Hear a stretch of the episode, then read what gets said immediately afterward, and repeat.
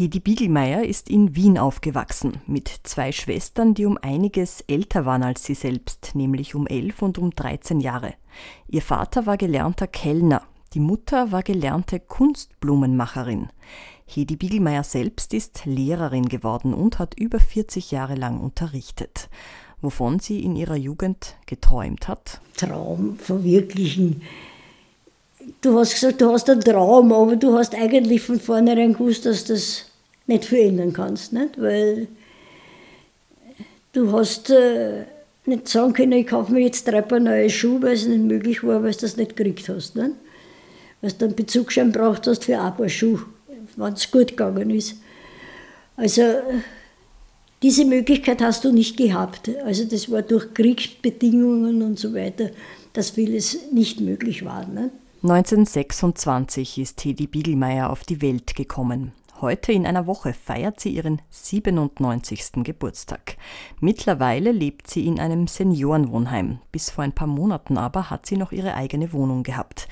Ihre Kindheit war von der Zwischenkriegszeit geprägt und dann vom Zweiten Weltkrieg. Mein Vater war, soviel ich mich erinnern kann, lange, lange Jahre arbeitslos. Also es war die Nachkriegszeit Zeit nach dem Ersten Weltkrieg und war natürlich eine sehr, sehr schlimme Zeit. Wir haben sehr wenig gehabt. Es hat an allen Ecken und Enden eigentlich gekrankt und gefehlt, irgendwas zu bekommen. Gell? Es war natürlich so, dass die ganze Umgebung, die anderen Leute haben auch nicht viel mehr gehabt. Und ich war mitunter, muss ich sagen, ist mir insofern nicht schlecht gegangen. Meine Eltern haben sich gesorgt um uns. Wir haben zwei Schwestern noch gehabt. Und um uns haben sich die Eltern sehr gekümmert. Die zwei Schwestern waren älter. Die sind beide in der, Lehre bzw. dann im Beruf gewesen und haben eigentlich mehr oder weniger die Familie mit ihrem Geld teilweise erhalten. Der Vater war lange arbeitslos, erinnert sich Hedi Biegelmeier. Dass seine Frau arbeiten geht, das wollte er nicht und so hat er trotz der Arbeitslosigkeit allein versucht, irgendwie Geld zu verdienen. Meine Mutter war eher lustiger, mein Vater war weniger lustig. Na gut, das war der Ernst des Lebens, also das war die Familie doch zu erhalten. Wenn wo ein Tombola war, im Freien hat er die Wasserkanne von uns ausgenommen, ist mit frischem Wasser gegangen. Die Leute, das war nicht so wie heute, dass man halt, was Gott, Getränke mit hat, sondern er ist gegangen, hat gerufen, frisches Wasser. Und die Leute haben verlangt ein frisches Wasser, haben das bekommen und haben ihm dafür zwei Groschen, drei Groschen gegeben. Das, das war keine fixe Bezahlung, sondern das hat er halt dann bekommen. Und das war halt zum Teil Einkommen. Mein Vater ist auch arbeiten gegangen. Er war gelernter Kellner und hat äh, gearbeitet, sagen wir, irgendwo zum Wochenende in einem Gasthaus, umsonst. Da hat er keinen Lohn bekommen, sondern da hat er arbeiten dürfen. Und keine wesentliche Arbeit, sondern Teller wegräumen und so weiter. Also so Hilfsarbeiten eigentlich geleistet.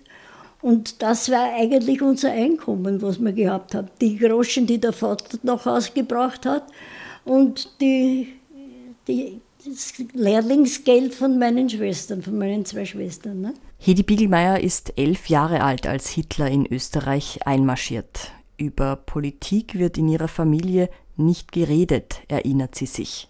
Überhaupt hat sie den Krieg als eine Zeit des Schweigens in Erinnerung. Etwas Positives über das Naziregime wollten viele nicht sagen. Etwas Negatives sagen hat man sich nicht getraut, sagt Hedi Biegelmeier. Immerhin, ihre Familie kann zusammenbleiben. Der Vater muss nicht einrücken. Er hat einen schlechten Fuß gehabt. Es ist nie darüber geredet worden, was er da gehabt hat. Es tut mir heute leid noch, aber es hat nie wer darüber gesprochen. Das eine Bein war ein richtiges O-Bein, recht stark. Und er ist sehr schlecht gegangen, aber er ist alles zu Fuß gegangen, also hat keine Probleme irgendwie gekannt. Aber es war so weit, dass er da nicht einrücken musste. Im Stillen sei ihre Familie vielleicht ein bisschen gegen Hitler gewesen, sagt Hedi Biegelmeier. Aber gleichzeitig war da Freude, dass der Vater nach langer Arbeitslosigkeit endlich Arbeit findet. Ein Monat nachdem Hitler einmarschiert, bekommt der Vater Arbeit in der Ankerbrotfabrik. Seine Tätigkeit dort ist eine Möglichkeit, seine Familie nicht nur finanziell zu versorgen. Ich kann mich noch erinnern, mein Vater hat in dem Werk haben sie Brot aufgeschnitten. Und äh, Brot war ein Heiligtum natürlich damals. Und das Brot wurde aufgeschnitten und jeder konnte in der Fabrik sich Brot nehmen zum Essen. Aber es war eigentlich untersagt, mehr oder weniger Brot mit nach Hause zu nehmen. Na jetzt fragt mich, wie viele sich daran gehalten haben. Ne? Mein Vater hat jeden Tag der hat so einen Stoffsackel gehabt und das hat er angefüllt mit Brotstückeln, weil wenn er nach Hause gekommen ist, sind bei uns im Haus, das war der große Einfahrt, rechts und links ist eine Staffel gewesen, da sind die Kinder aus der Umgebung gesessen und haben gewartet, bis der Herr Biegelmeier nach Hause gekommen ist. Denn der hat für jedes Kind ein Stückchen Brot mitgebracht und hat jedem Kind ein Stückchen Brot geschenkt. Ich meine, vorstellen kannst du das heute nicht, dass, dass einer sitzt und auf ein Stückchen Brot wartet. Ne? Und da ist ein kleiner Krebs gewesen, der hat dann gesagt, heute isse ich mein Brot nicht. Hat mein Vater gesagt, ja, warum nicht? Ich bring's der Mama zu Hause, weil die will auch mal ein Brot haben. Nicht? Also diese Gedanken, das, das muss man erst verkraften alles. Ich habe Kolleginnen gehabt zum Beispiel, die überhaupt die sechs Kinder zu Hause waren zum Beispiel. Und äh, die haben überhaupt nichts gehabt. Ne? Da habe ich öfters von zu Hause ein Schmalzbrot in die Schule mitbekommen. Furchtbar. Man heute freut sich an, wenn ein Schmalzbrot kriegt. Gell? Aber damals war es entsetzlich. Ein Schmalzbrot, und wenn ich es nicht gegessen habe, habe ich natürlich, hat die Mutter geschimpft und, und, und so weiter. Es war halt triste Sache, bis ich auf die Idee gekommen bin, ich tue gute Werke. Ich habe mein Schmalzbrot einer Schülerin geschenkt, die hat sich unheimlich gefreut. Ich habe mich gefreut, weil es los war. Meine Mutter hat nichts davon gewusst. Die hat sich gefreut, weil ich endlich das Schmalzbrot gegessen habe. Also es waren drei gute Taten, die ich vollbracht habe, indem ich Schmalzbrot weggebracht habe. Also das waren so die lustigen Erlebnisse, die man halt gehabt hat damals. Ein Glück für die Familie ist, sie kann in Wien einen Garten nutzen. Der ist für ihren Vater ein richtiges Hobby, erinnert sich Hedi Biegelmeier. Wir haben dann so ein Grabeland, hat das geheißen, während des Krieges. Da haben sie, äh, was heute das Dresdner Spital ist, auf der Gegend war eine riesengroße Wiese. Und dort auf dieser Dresdner Wiese, das haben sie Teilen, einen Teil dieses, dieser Wiese parzelliert. Und da hast dich bewerben können und hast also ein Fleckchen halt einen Garten bekommen. Und mein Vater war vom Land und war natürlich selig, wie er den Garten gekriegt hat, weil das war sein Traum. Er ist von der Arbeit, er ist in der Früh um sechs aus dem Haus gegangen ist arbeiten gegangen und von der Arbeit ist er gleich in den Garten gefahren und dort hat er alles angebaut. Was, man, was nicht möglich war, wurde während des Krieges angebaut. Wir haben Erdäpfel, Solen, Zwiebel, Paradeiser, na, was gegeben hat, hat er angebaut und war selig, was er ernten konnte. Und das haben wir sehr genützt und da haben auch die Bekannten davon gelebt, weil wir so viel gekriegt haben so viel geerntet haben, dass alle Leute zufrieden waren, wenn sie gekommen sind und gesagt haben, haben Sie bitte, haben Sie was für mich? Und mein Vater gesagt, ja, ja, nehmt euch nur, nehmt euch nur. Nicht? Das ganze Ausmaß der Verbrechen der Nationalsozialisten sei ihr erst nach ihrer Kindheit, nach dem Kriegsende bewusst geworden.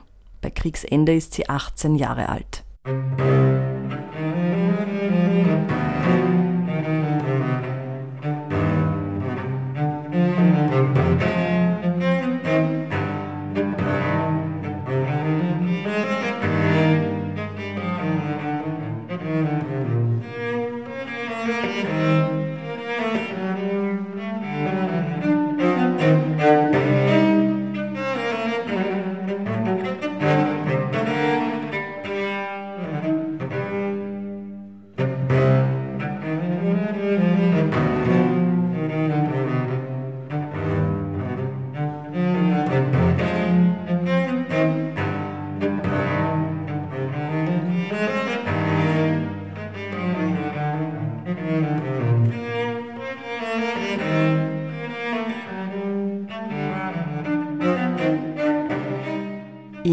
1945, kurz bevor der Krieg vorbei ist, zerstört ein Bombenangriff das Leben ihrer Familie.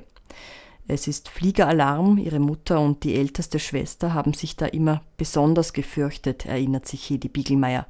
Die Mutter kocht gerade Erdäpfelknödel, aber wegen dem Fliegeralarm geht sie mit der ältesten Tochter in den Keller von Hedi Biegelmeiers Hauptschule, in einen öffentlichen Luftschutzbunker. Eine Bombe schlägt genau in dieses Haus ein. Beide werden getötet. Der Vater kommt über den Tod seiner Frau und der ältesten Tochter nie hinweg. Er stirbt wenige Jahre später. Mein Vater ist relativ früh verstorben. Der hat das Sterben meiner Schwester und seiner Frau, also meiner Mutter, nicht verkraften können. Er, hat, er ist wohl in die Arbeit gegangen, hat gearbeitet beim Anker Brot, äh, in den Ankerbrotwerken, aber er hat das nie verkraftet mehr. Er ist von dem nicht weggekommen. Also er, er ist an dem eigentlich mehr oder weniger zugrunde gegangen. Es war damals, es war eine schwere Zeit. Es war die Nachkriegszeit. Ich habe einmal die Eltern verloren. Also es war da eine riesige Umstellung. Es ist der Vater gestorben. Ich bin eigentlich alleine da gestanden. Hedi Biegelmeier fängt an, als Lehrerin zu arbeiten. Sie arbeitet in Wimmersdorf in Niederösterreich in einem Heim mit schwer Erziehbaren und bewohnt dort eine kleine Kammer. Damit sie die Wohnung ihrer Eltern auch nach deren Tod nicht verliert, muss sie aber schließlich wieder nach Wien übersiedeln. Es waren ja so viele Leute ohne eine Wohnung mehr. Das ist durch diese Bombenangriffe sind ja so viele Wohnräume verloren gegangen. Also die Leute haben kein Zuhause gehabt. Jetzt, es natürlich wo eine Wohnung freigestanden ist, hat da jeder geschaut, dass er was erwischt, nicht? dass er da irgendwie unterkommt. Also das sind also ausgesprochene Notzeiten gewesen. An und für sich hast du geschaut, dass du irgendwie dich durchschlägst überall. Gell? Dass, dass dir gelingt, dass man die Wohnung erhalte. Durch ihre Arbeit als Lehrerin gelingt Hedi Biegelmeier das. In einer Volksschule in der Vorgartenstraße arbeitet sie schließlich bis zur Pension. Eines wollte ich ursprünglich machen, ich wollte weiter studieren. Dann bin ich nur beim Lehrberuf hängen geblieben, aber ich muss sagen, ich habe es nicht bereut, dass, dass ich hängen geblieben bin. Ich bin gerne hängen geblieben und mir hat es wirklich Freude gemacht, die heute 96-Jährige hat immer schon einen guten Draht zu Kindern gehabt, erzählt sie. Und sie hat auch in der Pension noch Nachhilfe gegeben. Wie sie zum Lehrberuf gekommen ist? Es sind viele aus der Klasse, haben gesagt, ja, ich werde Lehrerin. Das war ein Spaß, aber schon. Ja, die Freundin wird, die, da du auch mit. Und so hat man sich heute halt entschlossen für den Lehrberuf. Und ich habe es eigentlich nie bereut. Diese Sachen waren eigentlich immer sind meine Entscheidungen geblieben. Wenn ich was zu Hause gesagt habe, dass das, was sie mir geheißen, überleg das, du kannst das machen, aber du musst es durchziehen. Also du kannst nicht heute das anfangen und morgen das und übermorgen das, sondern du musst etwas anfangen und das musst dann durchziehen. Und das ist auch geschehen. Sie hat ihren Beruf immer gern ausgeübt, sagt Hedi Biegelmeier. Inhaltlich war sie in ihren Anfängen als Lehrerin nach dem Krieg zum Teil noch eingeschränkt. Naja, da war man zum Teil sehr gehandicapt, weil man vieles nicht erwähnen durfte. Es war vieles, aber du hast nicht viel vom Krieg erzählen können und von diesen Notzeiten und was halt auch da dann in der Nachkriegszeit äh, gegeben hat. Naja, war genauso ein bisschen Schlampereien, wie es halt heute auch ist. Ne? Dass da dort gewesen ist, das heißt eigentlich, haben wir in der Schule nicht erwähnen dürfen. Ne? darüber war Stillschweigen geboten, mehr oder weniger. Nicht? Es hat niemand gesagt, ich darf nicht reden, aber es war so. Was ihr grundsätzlich wichtig war zu vermitteln? In erster Linie eine Kameradschaft, ein Zusammenhalten und ein Einstehen für, für dich und für die anderen auch. Also wirklich helfen, den anderen, so, wo es möglich ist, zu helfen. Dass man das macht und dass man das so weit als möglich wirklich weiterhält.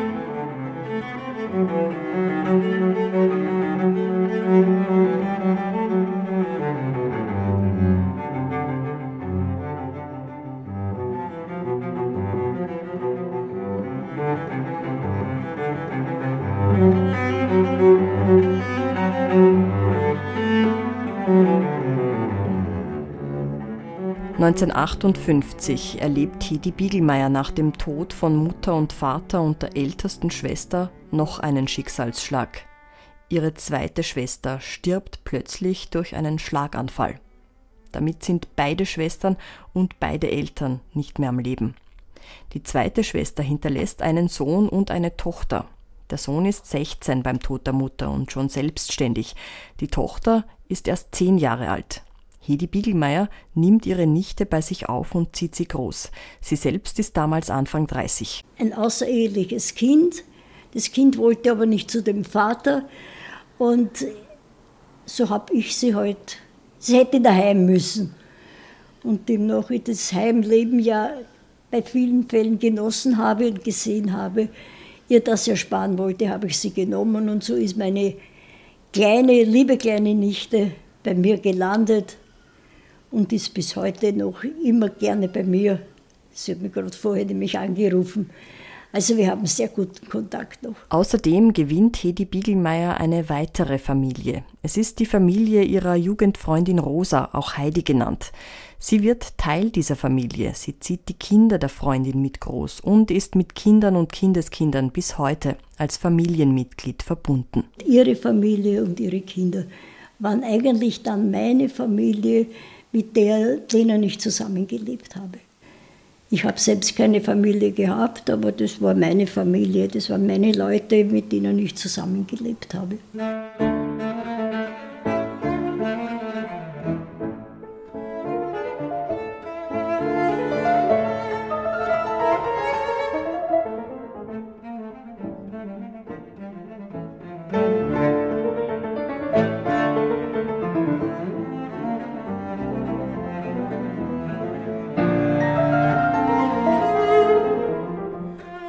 97 Jahre alt wird die ehemalige Volksschullehrerin Hedi Biegelmeier nächste Woche. Mittlerweile lebt sie in Wien in einem Seniorenwohnheim und erfreut sich an ihrer Gelassenheit. Ich nehme an jeden eigentlich so, wie er ist, sag mir, gut, er ist immer so. Und wenn er mir nicht zusagt, na so gut, dann kann ich mir ja ändern, insofern, dass ich halt meiner Wege gehe. Ich muss mir ja nicht mit ihm jetzt verbünden und muss sagen, Jesus, nein, nur den und jetzt will nur mit denen reden, sonst niemanden. Ne? Man kann mit jedem Menschen reden, also ich, ich kann mit jedem Menschen reden. Etwas, das ihr im persönlichen Umgang immer wichtig war, beruflich und privat, das ist die Ehrlichkeit. Ehrlich zu sein. Man kann alles sagen, es dreht sich nur, wie man sagt. Ich kann nicht jedem etwas sagen, der muss das Gefühl haben, ich meine es wirklich gut mit ihm. Das, glaube ich, ist das Wesentlichste, was man ihm machen kann und dass man das den, den Menschen beibringt.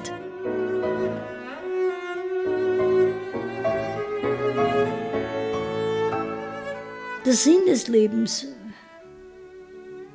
naja, es ist schwer zu sagen. Ich finde, das ist schön, dass man lebt und dass man jemand Freude machen kann, dass man jemand etwas mitgibt. Sei es den Kindern, dass man ihnen sagt, du sei ehrlich, sei brav, sei, sei freundlich. Dass ich nicht Bosheiten überlege. Ich finde, das ist das Wesentlichste, dass du den Leuten hilfst zu leben.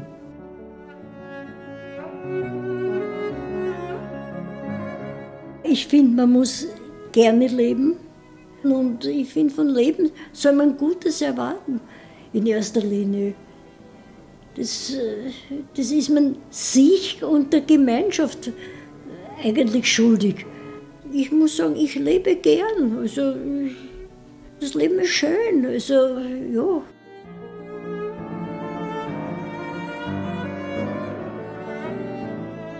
Nächstes großes Ziel von Hedi Biegelmeier, ihr 100. Geburtstag. Das ist nämlich so der vom Bürgermeister habe ich zum 90. Geburtstag habe 200 Euro bekommen.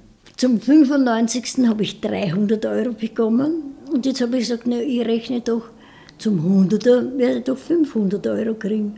Weil wenn das nicht ist, dann werde ich den Bürgermeister besuchen und werde ihm da, da zurechtweisen, dass er eigentlich 500 Euro kriegen will. Jeder sagt, das ist ein Blödsinn, das ist ein Blödsinn. Ich glaube, das ist ein Blödsinn, aber aber ich muss halt 100 werden. Ne?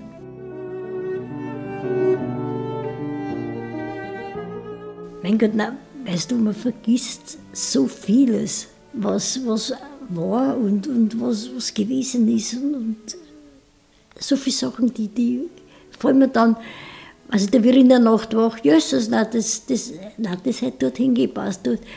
Also da fällt mir dann irgendwas ein, gell? da hat man irgendwie einen Kurzschluss. Es ist halt schon das Hirn ein bisschen schwach. Aber gut, war nicht dran. Wenn ich so andere sehe, da im Speisesaal und das, wenn ich die dann sehe und höre, denke ich mir, na gut. Und die fragst dann und sagst, wie alt sind sie eigentlich schon? Naja, ich, ich bin ja schon alt, ich bin 82. Ne? Sag ich, da kann ich mich gar nicht mehr erinnern, wann ich 82 war.